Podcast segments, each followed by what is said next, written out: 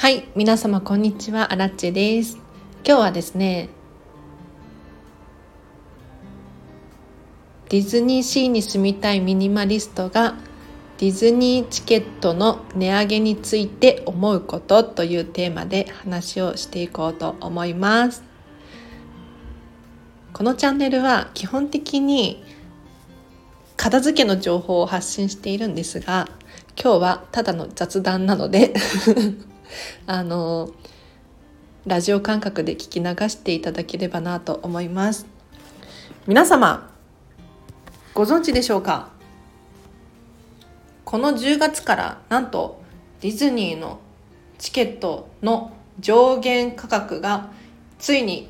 1万円を超えてしまったんですね。例えば10月の土日1万900円。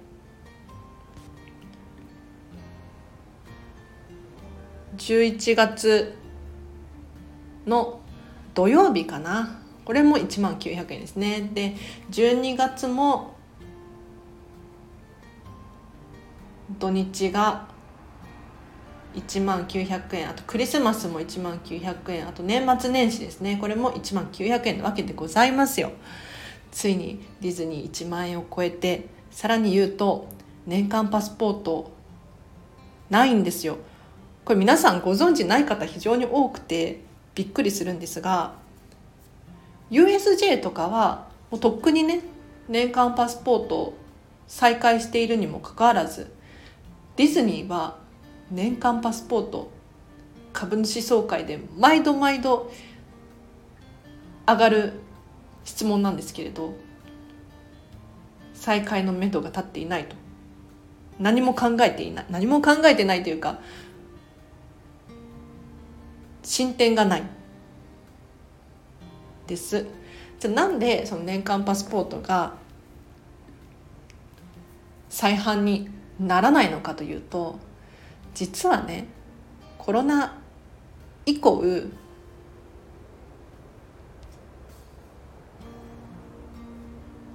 入場者数をかなり制限していてかつての混み具合に比べるとかなり緩和されているんです。で年間パスポートの所有者がいないからショーを見る時とかも割と昔に比べるとね場所取りをしやすかったりするんです。これによって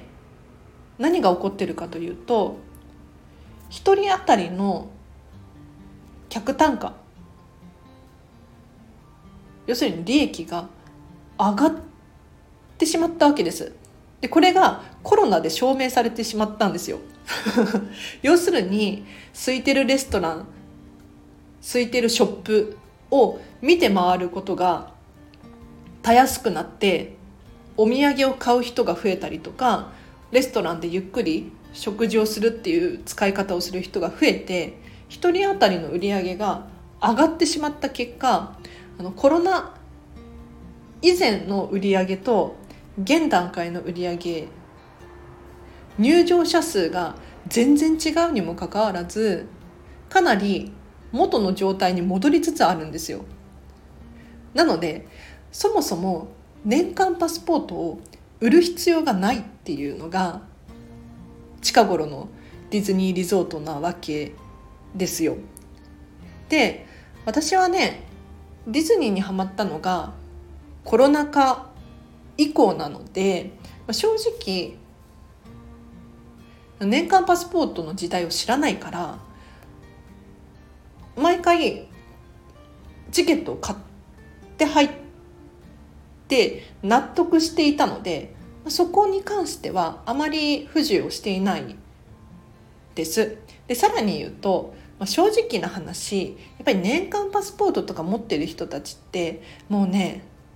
すごいらしいです。すごかったらしいです。かつてのディズニーって。で今はこう SNS がすごく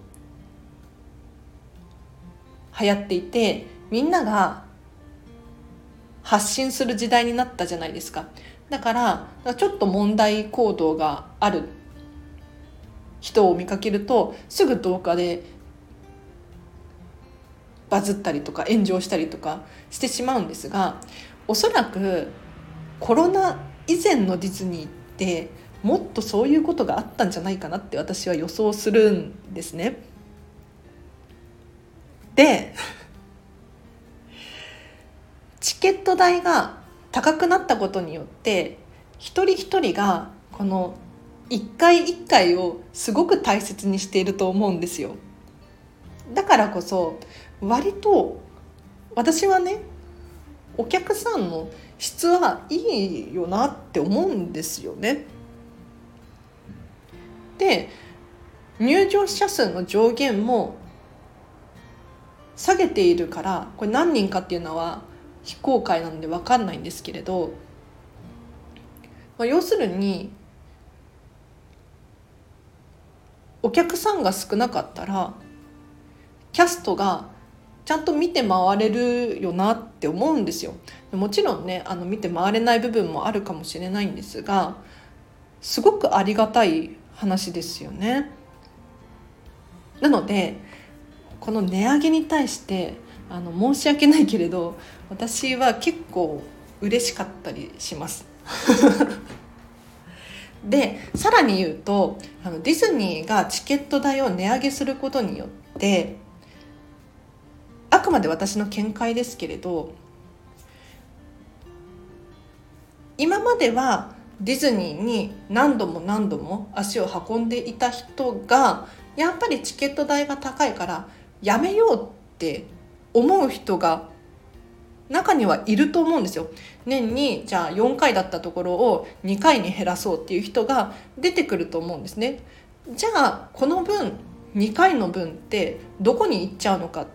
っていうと私の想像だと他の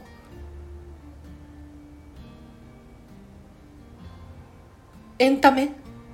にお金が回ってるんじゃないかなって思うんです。というのもね最近私ディズニーに限らず例えば元豊島園の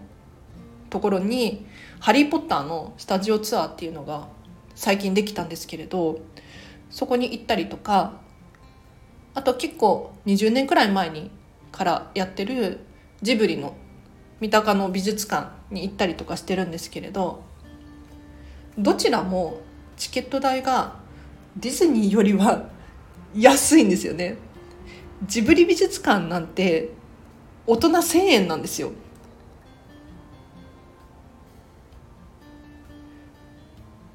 わかりますか？ちょっと言いたいこと。要するにディズニーは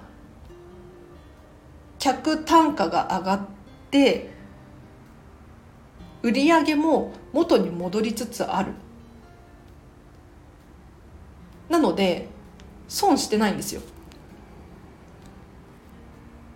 だけれどお客さん自体は減ってる。じゃあそのお客さんどこに行ってるかって言ったらまあ私みたいに他のエンタメ？例えば映画に使おうとか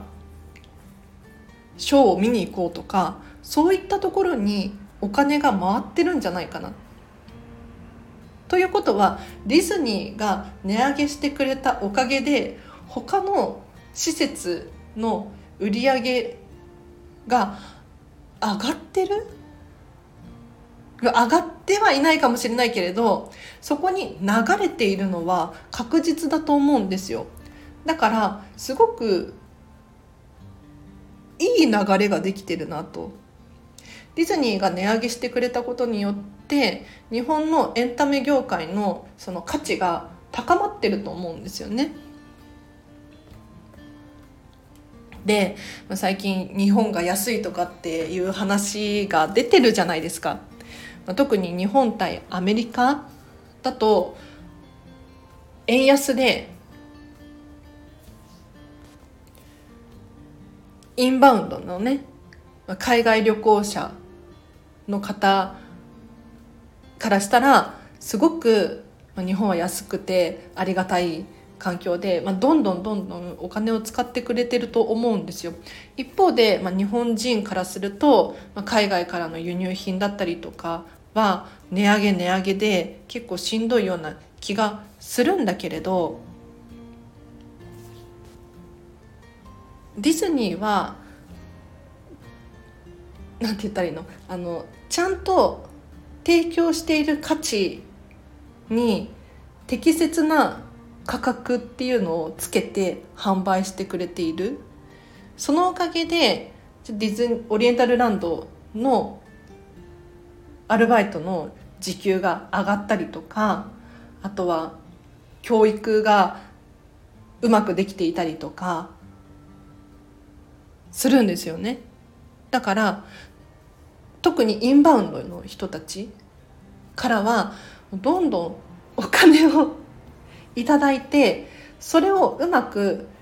使って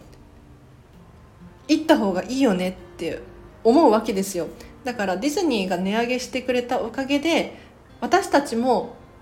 値上げがしやすい環境になりつつあるんじゃないかなって思うんです。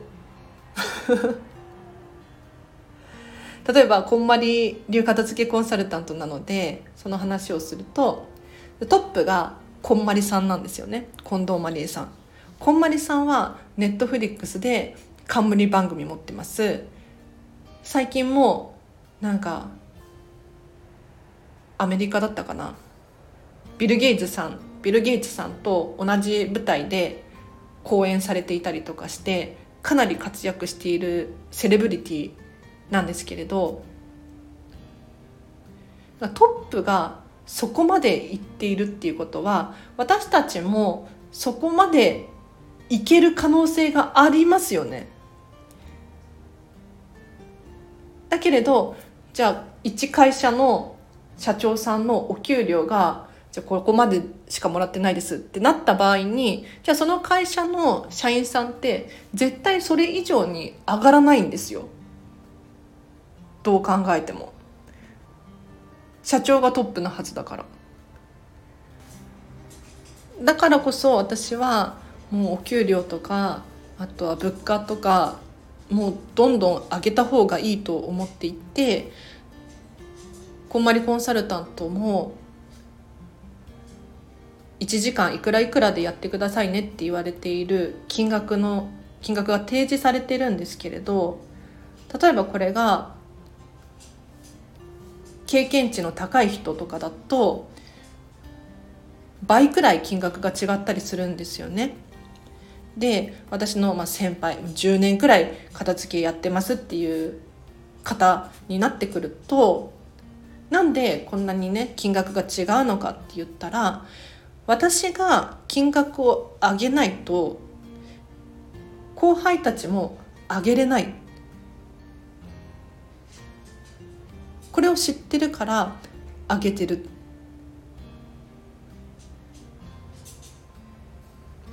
さらに言うと金額を上げてもお客さんがいる状態。でここと差別化をする。一般の私たちこんまりコンサルタントの1時間いくらっていう金額。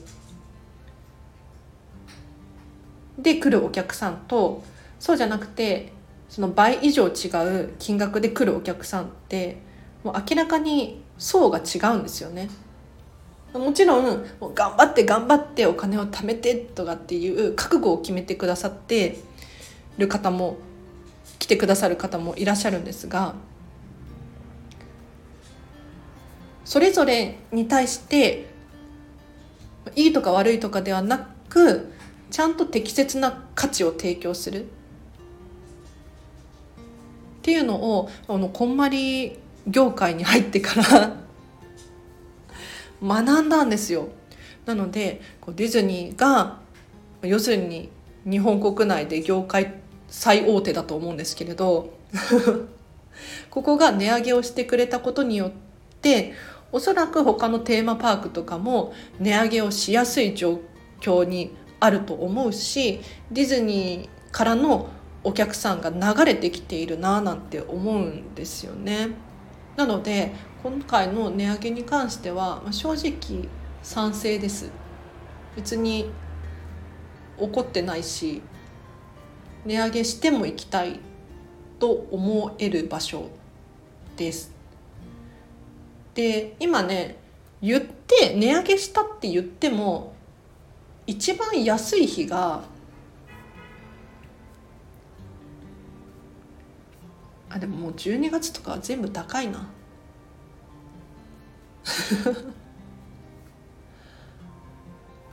そうね。11月の平日水曜日とかだと8400円っていう日がありますね。多分1月の年末年始以外とかだったらまだ金額出てないですが7400円の日があるんじゃないかな。と思います。なので優しいです。あの本当にちゃんとお客さんが土日に集中するのではなくて分散されるように設定してくれてるなんか学生とかね土日に行かなくてもいいかななんていう人がじゃあ高いし平日行こうかとか有給取って平日行こうかみたいな人が増えてくれると土日と平日の差がお客さんの入場者数の差が少なくなってそのパークで働くキャストさんたちも安定して働きますよね。だから土日が混んでるから忙しすぎるとか平日は空いてて暇すぎるとかそれだとなんか働くスタッフに対して不平等ですもんね。なのでそういった面からしてもいいなあなんて思います。あと私飲食店で働いてるんですけれどあの忙しいお店ほど楽っていうのが実はあって、まあ、楽ではないんだけれど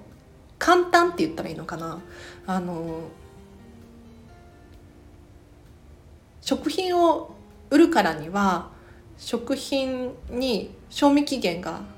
あったりとかしてそこを計算して仕込んだりとかまあ次の日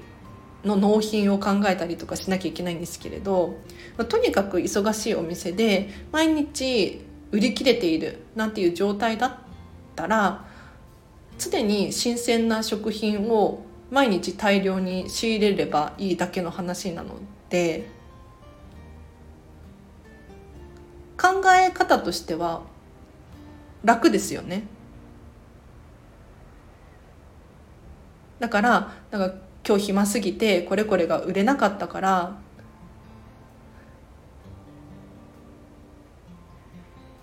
仕入れるのをストップしようかなと思ったらなんか次の日めちゃめちゃ売れちゃってみたいなこうアンバランスな状況がないっていうのはすごく羨ましい状況なんですよ。なのでこの辺のこととかも考えるといやディズニー頭いいななんて思いますね。だからちょっと一回私1万900円の日に行ってみたいんですよ。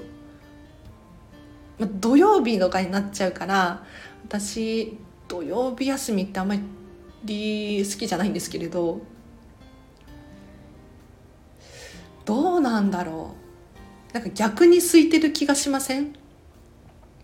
安い日が混んでて高い日が空いてる可能性は非常にあるのでなんかちょっと試しに行ってみたいなっていう気はしますね。はいということでディズニーシーに住みたいミニマリストがチケットの値上げについて思うことというテーマで話をさせていただきましたが皆様いかがでしたでしょうか？あのあくまで私が今感じてることなので明日には今日話した内容が全部変わってるっていう可能性は否定できないんですけれどだからちょっとその話をね皆様にお伝えしたいなっていう気持ちになったのでお話しいたしました。今ねチケット1万900円なんですよ。これがさ家族じゃ5人ですってなったらもう本当に大変よね。無理よ。無 理まあ無理じゃない人もいるだろうけれどここでじゃあ食事もして交通費もかかってって考えるとなかなか海外旅行レベルの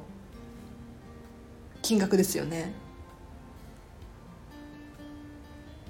海外旅行に行くのかディズニー旅行に行くのか悩ましい時代になりましたね。だって私が学生の頃なんてチケット4 5千円じゃなかったかな。大人が。あまり覚えてないけど。こんなに上がる？すごいですよね。で特にね私が思うのがちょもうちょっと雑談させてほしいんですけどディズニーねすごい時代にマッチしてるんですよ。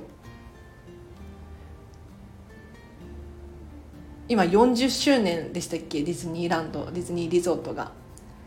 この40年間、まあ、おそらくディズニーでねいろんなショーがあったりパレードがあったりたくさんいろんな歴史があったことと思いますが特に今もうこれだけスマホが普及して人類総発信時代になってついにディズニーと時代がマッチするっていう。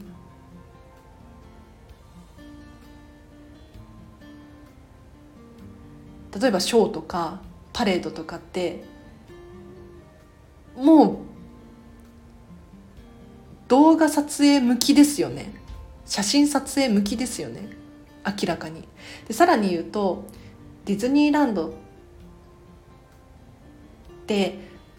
もともとアニメーションの世界映画の世界から始まっているものをリアルで具現化しようっていうことで始まったわけですがとにかくこうカメラから映って映した状態でこうリアルに見えるっていうことをすごく大切に建物とかが作られているのでシンデレラ城なんかもあの普通のお城とは違くて下が太くて上が細いんですよ。まあ、普通のお城もねそういうふうに見えるかもしれないんですがこれがこの対比が異常なんですね。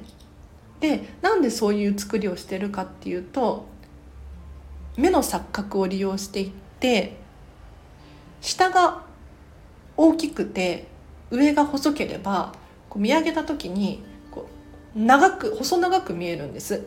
でさらに言うと上を細く細くすることによって遠近法でね実際のシンデレラ城よりも遠くにあるように見えるんですよ。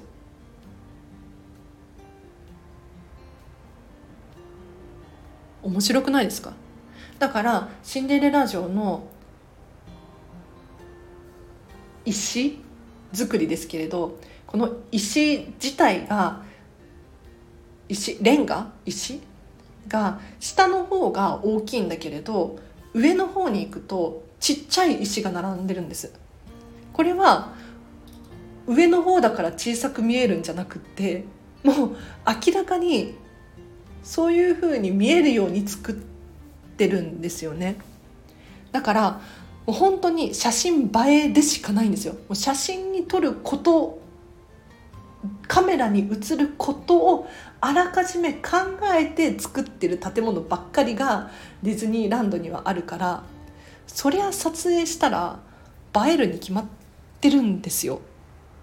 で日本中探してこんなに映えるスポットって他にないと思うんですよね。実際なんていうのかな通常ねなんか実際に目で見た方が良かったとかあるじゃないですか。だけれどこう写真の方が良かったみたいなのがディズニーではあり得てしまうっていうのが面白いなーなんて思うわけですよ。はい、なので本当にこの時代にマッチしてしまった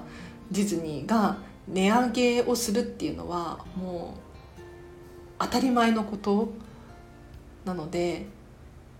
これは喜ぶべきポイントだと思います喜んででみんなも値上げした方がいい。でお給料も 上げてほしい。ねなんで日本ってお給料上がんないんですかね。